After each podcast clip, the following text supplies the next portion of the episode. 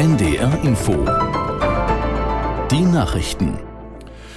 Um 6.30 Uhr mit Michael Hafke. Mit einem Festakt in der Elbphilharmonie erreichen die Feierlichkeiten zum Tag der deutschen Einheit heute in Hamburg ihren Höhepunkt. Neben dem ersten Bürgermeister Tschentscher spricht der Präsident des Bundesverfassungsgerichts Habart vor etwa 1300 Gästen.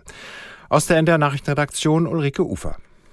Geladen sind die Regierungschefs der Länder und die gesamte Staatsspitze. Zuvor wird es in der Hauptkirche St. Michaelis, dem Michel, einen ökumenischen Gottesdienst geben. Die Feierlichkeiten waren bereits gestern mit einem großen Bürgerfest gestartet. Bei den Veranstaltungen rund um Rathaus und Binnenalster will sich Hamburg mit rund 400 Partnern und Akteuren in einem bunten Programm als vielfältige, nachhaltige, welt- und zukunftsoffene Metropole präsentieren. Um die angespannte Sicherheitslage auf dem Karibikstaat Haiti in den Griff zu bekommen, soll es dort bald einen internationalen Polizeieinsatz geben. Der UN-Sicherheitsrat hat die Mission gestern genehmigt. Aus New York Antje Passenheim. Morde, Vergewaltigungen, Entführungen, kriminelle Banden terrorisieren zunehmend die Bevölkerung von Haiti. Ministerpräsident Ariel Henry hatte den Einsatz ausländischer Kräfte vor fast einem Jahr bei den Vereinten Nationen beantragt. Nun stimmte der Sicherheitsrat der Entsendung dieser Truppe zunächst für ein Jahr zu. Der internationale Polizeieinsatz soll unter Führung Kenias stehen. Mehr als 1000 Polizisten sollen der Truppe angehören. Der Einsatz soll voraussichtlich zum Anfang des kommenden Jahres beginnen. In New York hat der Betrugsprozess gegen den ehemaligen US-Präsidenten Trump begonnen. In dem Zivilverfahren geht es vor allem darum, mögliche Strafen festzulegen. Die Richter hatte in einer Vorentscheidung bereits die Vorwürfe der Staatsanwaltschaft bestätigt. Trump soll mit seinen Söhnen und Mitarbeitern den Wert seines Unternehmens Trump Organization jahrelang manipuliert haben, um an günstigere Kredite und Versicherungsverträge zu kommen. Der frühere Präsident erschien persönlich zum Prozessauftakt und behauptete, er würde politisch verfolgt. Beim geplanten Migrationsabkommen zwischen der EU und Tunesien gibt es offenbar Probleme. Das nordafrikanische Land hatte eine Hilfszahlung von 127 Millionen Euro abgelehnt. Präsident Said sagte, Grund sei nicht die niedrige Summe, sondern nicht erfüllte Zusagen. Das Abkommen sieht vor, dass Tunesien die illegale Migration über das Mittelmeer eindämmt und seine Wirtschaft reformiert. Dafür will die EU insgesamt eine Milliarde Euro zahlen.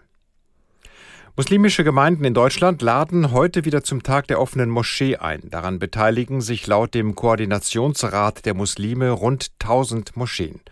Aus der NDR Nachrichtenredaktion Mareike Markosch. Austausch gehe nur durch Kennenlernen, heißt es auf der zentralen Internetseite. Der Tag der offenen Moschee bietet die Möglichkeit, Missverständnisse und Vorurteile abzubauen.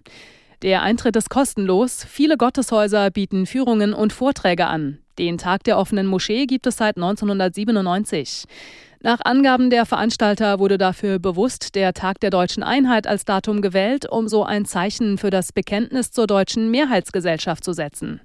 Insgesamt leben in der Bundesrepublik schätzungsweise mehr als 5,5 Millionen Muslime. Das Wetter für Norddeutschland. In Mecklenburg-Vorpommern und Südostniedersachsen ist es zunächst noch freundlich. Von Nordwesten her kommt Regen auf, teils mit Gewitter. Die Höchstwerte 17 Grad auf Sylt und bis 26 Grad im östlichen Vorpommern, dazu starke bis stürmische Böen. Morgen Sonne und Wolken, von der Nordsee bis zur Ostsee einige Schauer, sind auch Gewitter möglich. Im Binnenland ist es vielerorts länger trocken, bei 15 bis 19 Grad, dazu starke bis stürmische Böen. Und die weiteren Aussichten am Donnerstag ist es meist stark bewölkt, vor allem im Norden Schauer und dazu vereinzelt Gewitter, Temperaturen dann 15 bis 18 Grad. Das waren die Nachrichten. Kurz vor der bayerischen Landtagswahl hat der Bayerische Rundfunk einen neuen Podcast gestartet.